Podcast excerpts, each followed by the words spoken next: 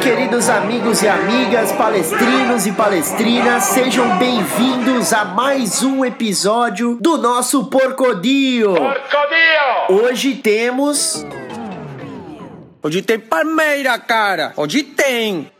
Hoje o Porcudil inicia o quadro Ode tem Palmeira, cara. Uma pequenina, ou melhor, tufonina análise do jogo de hoje da Copa do Brasil. Finalmente acabou a Copa América e a gente pode voltar a falar do nosso Alviverde imponente. Hoje tem Palmeiras e Inter pela Copa do Brasil. A nossa expectativa aí é de um grande jogo, como foi aquele 1x0 no Brasileirão, né? Naquele jogo a defesa do Palmeiras foi muito, muito, muito sólida. Inter ficou com a bola, mas de forma completamente improdutiva. Não conseguiram fazer nada. A gente segurou bem aquele resultado, foi uma partidaça nossa, né? Vamos ver se hoje a gente consegue repetir isso daí. Vamos começar ouvindo o que, que nossos adversários pensam do jogo de hoje. Um brother meu, o Gercinho, vai falar como é que vem o Inter hoje aí. Manda aí, Gercinho. Fala, Rodrigão. Beleza, cara? Assim, ó. Nossa maior esperança é o Guerreiro, né, cara? Que é um baita matador. Também é o retorno de vários desfalques que tinha, né? O Rodrigo Dourado, o Rodrigo Moledo, também da zaga. O time tá voltando bem. Uh, tivemos, tivemos uma baixa do Zeca, né? Agora, essa semana.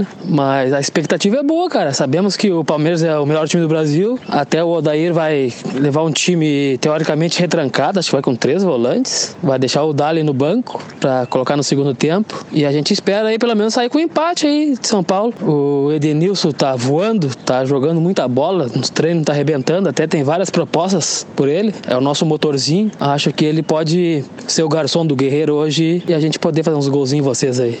Tá bom? Valeu. Boa, meu faixa. É isso aí mesmo. Hoje a gente é o melhor time do Brasil, né? E até por isso acho que vocês vão vir com esses quatro volantão de hoje aí. Rodrigo Dourado, Edenilson, Nonato e Patrick, não é isso aí? Eu ouvi muito Colorado já reclamando desses quatro volantes aí do técnico maionese de vocês. Xiii! E o nosso Verdão hoje deve ir a campo com uma das minhas escalações preferidas aí, cara. O Everton no gol, o Marcos Rocha na direita, o Luan e o Gomes na zaga e o Diogo Barbosa na esquerda. Depois Felipe Melo, De Bruyne Henrique e Gustavo Scarpa. Na frente Dudu, Zé Hazar Fael e Daverson. Timaço, né, gente? Sem o Lucas Lima, Tufão. Sem o rei das assistências.